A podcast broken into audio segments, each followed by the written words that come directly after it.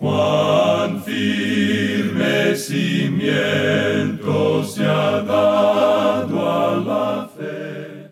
A través de la Biblia, un análisis de la Biblia libro por libro que le ayudará a crecer espiritualmente. Estos estudios fueron diseñados por el Dr. J. Vernon McGee. Acompáñenos en este fascinante recorrido a través de la Biblia. La palabra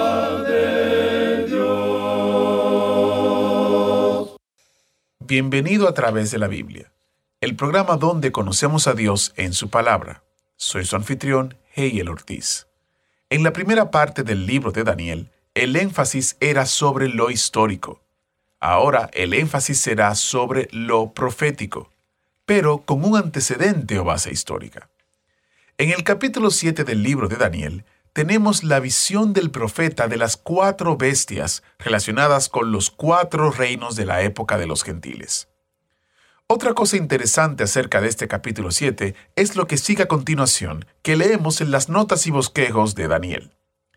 El Antiguo Testamento está escrito en el lenguaje hebreo, con una sola excepción, una porción del libro de Daniel, que va desde el capítulo 2, versículo 4, hasta todo el capítulo 7, está escrito en arameo, que era el idioma gentil y diplomático de los tiempos de Daniel.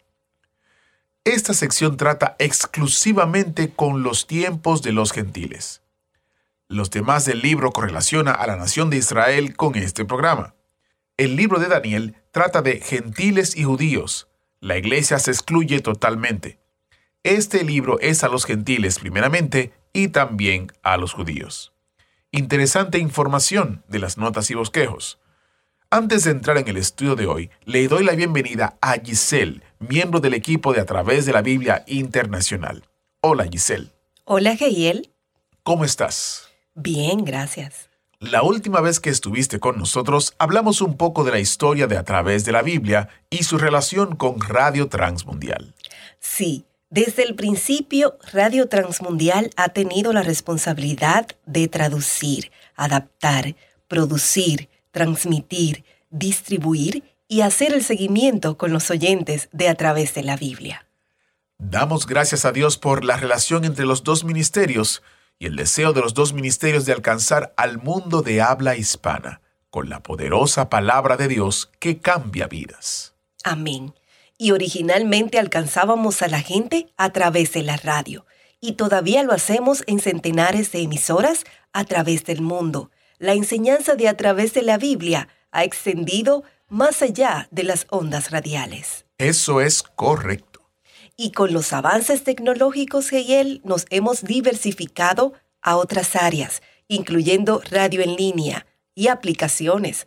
Geyel, ¿cuáles son esas aplicaciones que son más nuevas?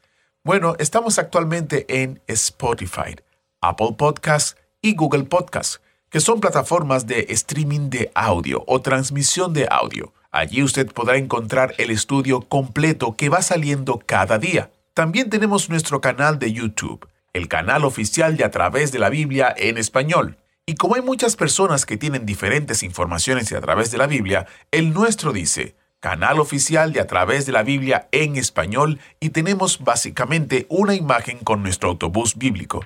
Esto es para ayudar a nuestros oyentes a identificar específicamente cuál es nuestro canal de YouTube, que a la vez le invitamos a que se suscriban y formen parte de nuestra comunidad. Y a través, Geyel, de todas esas ap- aplicaciones y radio en línea, podemos alcanzar a muchas personas con el Evangelio. Y también esos oyentes pueden alcanzar a otros oyentes solamente compartiendo nuestro contenido. También pueden calificar los programas, pueden escribir reseñas, dejar opiniones, dejar mensajes. Todo esto, Geyel, solamente accediendo a nuestras plataformas. Así es, y si estás en los medios sociales o redes sociales, también puede compartir lo que compartimos allí, guardar una publicación o dar un me gusta. Cada vez que usted interactúa con nuestras redes, esto nos ayuda a alcanzar a más personas.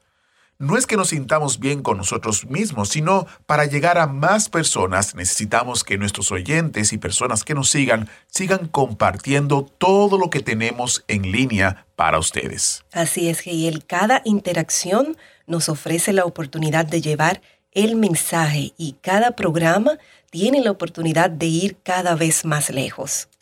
De esta forma, usted podrá ser parte de nuestro ministerio. Otra manera en la cual usted puede ser parte de nuestro ministerio es visitando nuestro sitio web a través de la biblia.org barra escuchar. Allí usted podrá ver cada detalle de lo que hemos hablado en este momento las diferentes plataformas, enlaces que lo conectarán directamente con el contenido de a través de la Biblia y que usted puede compartir con personas, amigos y relacionados. Y ya que está en nuestro sitio web, usted puede aprovechar y encontrar diferentes recursos que le ayudarán en su crecimiento espiritual. Por ejemplo, están los libritos, una variedad de temas plasmados en libritos que usted puede descargar de manera gratuita. Solo tiene que visitar a través de la Biblia.org barra libritos. A través de la Biblia.org barra libritos y allí usted encontrará estos temas que son de interés y que le ayudarán a usted a profundizar más su estudio de la palabra de Dios. Giselle, gracias por estar con nosotros. Gracias a ustedes por invitarme. Iniciamos este tiempo en oración. Padre Eterno, te damos gracias por tu palabra profética que abre nuestros ojos a las maravillas de tu plan. Gracias por despertar en nosotros la fe para poder confiar en ti y ayudarnos a entender que podemos poner en ti nuestra confianza para el futuro porque está completamente bajo tu mano y bajo tu control. Señor, ayúdanos a entender que nada de lo que hagamos afecta tu plan y que a nosotros nos conviene estar dentro de tu santa voluntad que es buena, agradable y perfecta. Usa este tiempo, usa al Maestro. En el nombre de Jesús oramos. Amén. Y ahora busque su Biblia o encienda su Biblia en Daniel capítulo 7, porque iniciamos nuestro recorrido bíblico de hoy con las enseñanzas del Dr. Magui en la voz de nuestro maestro Samuel Montoya. Llegamos hoy, amigo oyente, al capítulo 7 del libro de Daniel, y aquí entramos a una parte nueva de este libro. Los primeros seis capítulos, como ya hemos indicado anteriormente, contenían la noche histórica con la luz profética. En los últimos seis capítulos, comenzando aquí con el capítulo 7, tenemos la luz profética en la noche histórica. En la primera parte, el énfasis era sobre lo histórico. Ahora el énfasis será sobre lo profético, pero con un antecedente o base histórica. En el capítulo 7 del libro de Daniel, tenemos la visión del profeta de las cuatro bestias relacionadas con los cuatro reinos de la época de los gentiles. Esto trata del mismo período, de los mismos reinos de los cuales se habla en el sueño de aquella estatua que tuvo Nabucodonosor, usted recordará. Ya veremos esto al entrar a analizar este capítulo. En el capítulo 8 tendremos la visión del carnero y del macho cabrío. Veremos allí también a un pequeño cuerno. En el capítulo 9 tenemos la visión de las setenta semanas. Vamos a mencionar cada capítulo al entrar en el estudio de cada uno de ellos. Ahora, al llegar al capítulo 7, tenemos la visión de Daniel de las cuatro bestias. A Daniel se le ha dado varias visiones de las cuatro bestias que son algo digno de nuestra atención. En esta sección encontramos que Daniel tuvo estas visiones en períodos diferentes. El sueño o la visión del capítulo 7 tuvo lugar durante el primer año de Belsasar. En el capítulo 8, la visión que se menciona allí tuvo lugar en el año tercero del reinado de Belsasar. Luego veremos que él tuvo una visión en el año tercero del rey Ciro, esto es mencionado allá en el capítulo 10. Y luego en los capítulos 11 y 12 vemos que él tuvo un sueño en el año primero del rey Darío. Así es que estas visiones fueron mencionadas aquí y no fueron registradas en la sección histórica. Daniel ha reunido todas estas visiones que son proféticas y las presenta a nosotros aquí. Dijimos cuando estuvimos observando esa gran estatua, esa estatua de varios metales que había visto Nabucodonosor en su sueño, que los antecedentes para esto eran sencillamente lo siguiente. Nabucodonosor era una persona muy inteligente, pero como ya hemos podido apreciar, tenía una anormalidad. Él sufría de cierta clase de demencia. A momentos él actuaba de manera demente, digamos, pero él era un hombre muy brillante. De pronto se encontró elevado a ser un gobernante mundial, el primer gobernante mundial. Él tenía territorio en tres continentes. Él se había apoderado de Egipto y también tenía territorio en Europa. Podemos darnos cuenta que el imperio que él tenía era algo tremendo, era el imperio más grande de aquel día. Este hombre tenía dudas en cuanto al futuro. ¿Qué iba a ocurrirle a él? Así es que Daniel probablemente, como hemos indicado, soñó el mismo sueño y Dios le dio a él la interpretación del mismo. En esa estatua o imagen había cuatro clases de metales diferentes. No había cinco, sino cuatro clases diferentes. Aquí vamos a encontrar cuatro bestias. Daniel tuvo una visión de estas cuatro bestias. Aquí tenemos al león, al oso, a la pantera o leopardo, y luego una bestia compuesta, una bestia que no se puede describir, pero ya diremos algo en cuanto a eso cuando lleguemos a analizar esos versículos. Por cierto que aquí tenemos a un animal terrible, algo que nunca ha sido visto sobre la tierra o en el mar o en el aire, algo que no existe. Digamos de paso que esto es demasiado sueño para tenerlo en una noche. Después de haber tenido visiones y sueños como estos, no creemos que Daniel haya podido dormir mucho esa noche. Es decir, que él durmió mejor en el foso de los leones que en la noche que tuvo estos sueños. Ahora, ¿cuáles son los antecedentes de todo esto? Bueno, pensamos que es muy obvio que Daniel, después de haber recibido esa visión de la imagen o estatua, había quedado intrigado, porque a él se le había enseñado como buen seguidor del Antiguo Testamento durante su época, que él tenía ante él el gran pacto que Dios había hecho con David, de uno que vendría de su linaje que sería un gobernante real y ahora se le presentan cuatro reinos. ¿Y cómo entra en todo esto el plan y el programa de Dios con David de levantar un gobernante real? El resto del libro de Daniel va a ser utilizado para responder a esta inquietud, y esa es la razón por la cual esta sección, esta parte del libro, es tan importante. Se nos presenta aquí la historia real antes de que ella ocurra. Bueno, por 2500 años ha sido seguida exactamente cumpliéndose hasta los detalles más pequeños como podemos apreciar. Dios le habla ahora a Daniel para satisfacer su corazón en cuanto a esto. Él necesita una confirmación, él necesita una explicación. Así es que en la división de esa imagen tenemos el esplendor y la gloria anterior de los reinos, y así es como eso había aparecido ante Nabucodonosor. Eso sería lo que atraería su atención. Pero ahora Dios permite que Daniel pueda apreciar el carácter interno, la verdadera naturaleza de estos reinos. ¿Cuáles son estos reinos? Bueno, son bestias salvajes, de naturaleza carnívora, destructiva, asesinas, cada una de ellas. Las cuatro bestias corresponden a los cuatro metales en la estatua. Y creemos que una cita de parte de Gibbon es algo que viene muy bien aquí. Él dijo, y citamos, Los cuatro imperios se detallan claramente y los ejércitos invencibles de los romanos se describen con tanta nitidez y claridad en las profecías de Daniel como en las historias de Justino y de Odoros. Hasta aquí lo que dijo Gibbon. De paso digamos que Gibbon no era creyente, pero al leer el libro de Daniel y al estudiarlo, él arribó a la conclusión que mencionamos. Veamos ahora entonces las visiones que tuvo Daniel. Y leamos el primer versículo de este capítulo 7 de Daniel. En el primer año de Belsasar, rey de Babilonia, tuvo Daniel un sueño y visiones de su cabeza mientras estaba en su lecho. Luego escribió el sueño y relató lo principal del asunto. Esto nos hace regresar al primer año del rey Belsasar. Fue en esa ocasión que él recibió esta visión y fue durante esta época que la cabeza de oro estaba gobernando en el mundo. Daniel estaba intrigado. ¿Cómo entra todo esto en los planes y propósitos que Dios tenía con el linaje de David y el establecimiento del reino de Dios sobre la tierra? En esta ocasión él no podía comprender por qué debía haber cuatro reinos. Bueno, él va a recibir muchos detalles más ahora, y eso es durante el primer año del rey Belsasar. Eso era hacia el final de la época de la cabeza de oro.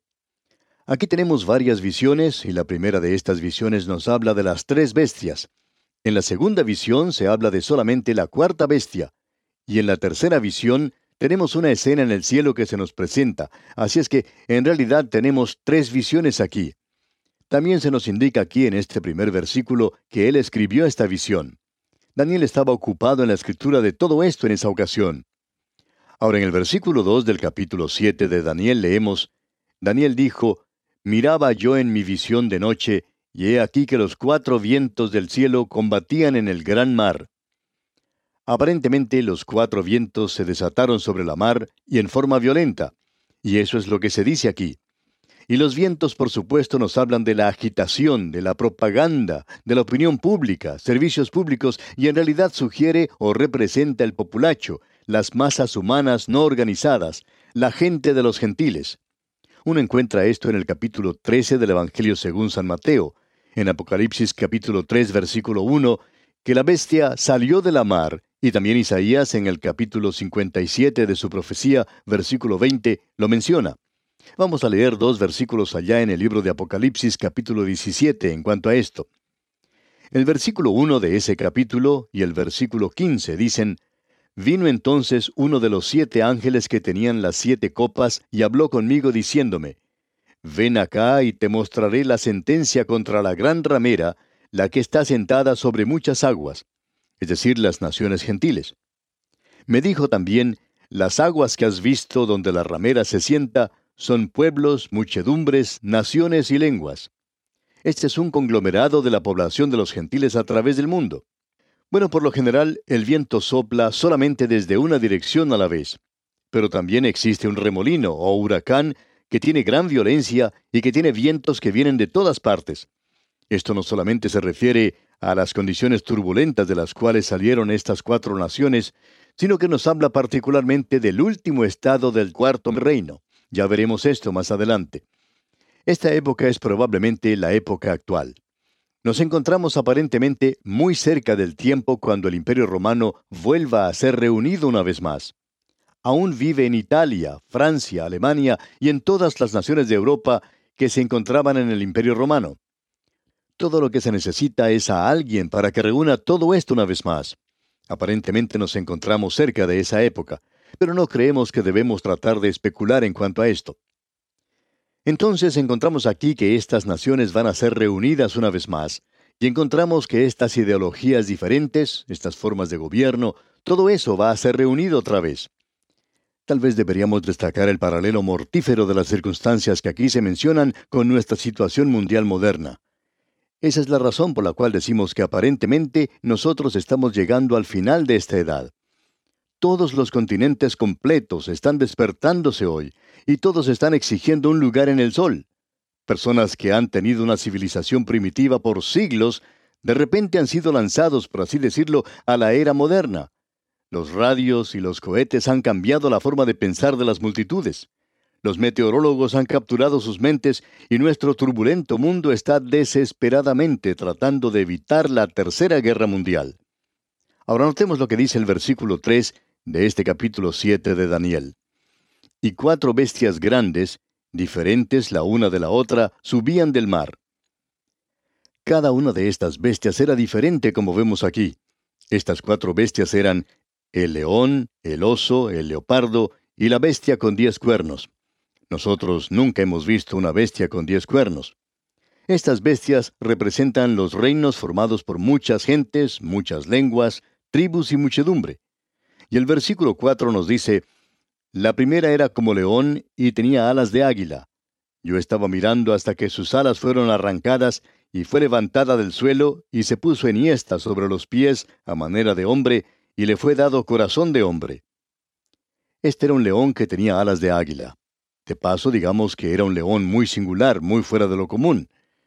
Tenía alas de águila, y veremos eso nuevamente cuando veamos el leopardo, y también había alas allí.